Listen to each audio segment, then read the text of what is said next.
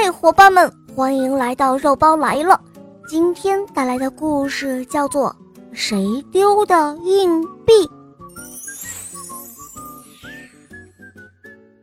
叮铃铃，动物学校的下课铃声响了，小动物们飞快地跑出教室。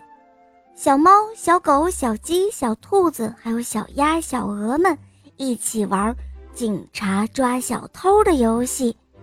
小猫来做警长，小鸡、小鸭子做警察，他们一起抓小狗和小兔子，还有小鹅。被抓的小狗拼命地跑着，只听“咣当”一声，小狗裤袋里的一元硬币掉在了地上。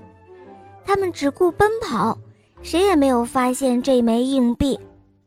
过了一会儿，小兔子捡到了这枚硬币，他把硬币交给了山羊老师。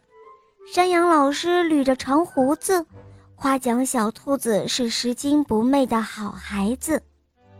这时候，小狗气喘吁吁地跑到山羊老师面前，他上气不接下气地说：“，山羊老师。”这枚硬币是我丢的。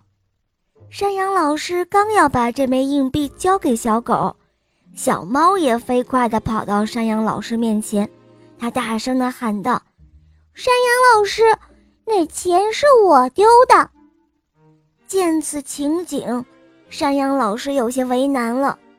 只见山羊老师的胡子向上翘了翘，眯着眼睛笑着对小鹅说。小鹅，请你去打盆清水来。这时候，围在山羊老师身边的小动物们，你看看我，我看看你，都莫名其妙的不解其意。不一会儿的功夫，小鹅就端来一盆清水，山羊老师把那枚硬币放在水中，水面上立刻就浮现出了点点油花。山羊老师用手。从水里捞出那枚硬币，他说：“好了，现在我知道了，这枚硬币呢是小狗的。”听到山羊老师这样说，小动物们不明白，他们疑惑地望着山羊老师。山羊老师接着说道：“因为小狗的爸爸是卖肉的，所以小狗家的钱上都会沾一些油。”刚才大家也都看到那水面上的油花，因此这枚硬币就是小狗的。哦，原来是这样啊！小动物们听了之后，激动地鼓起掌来。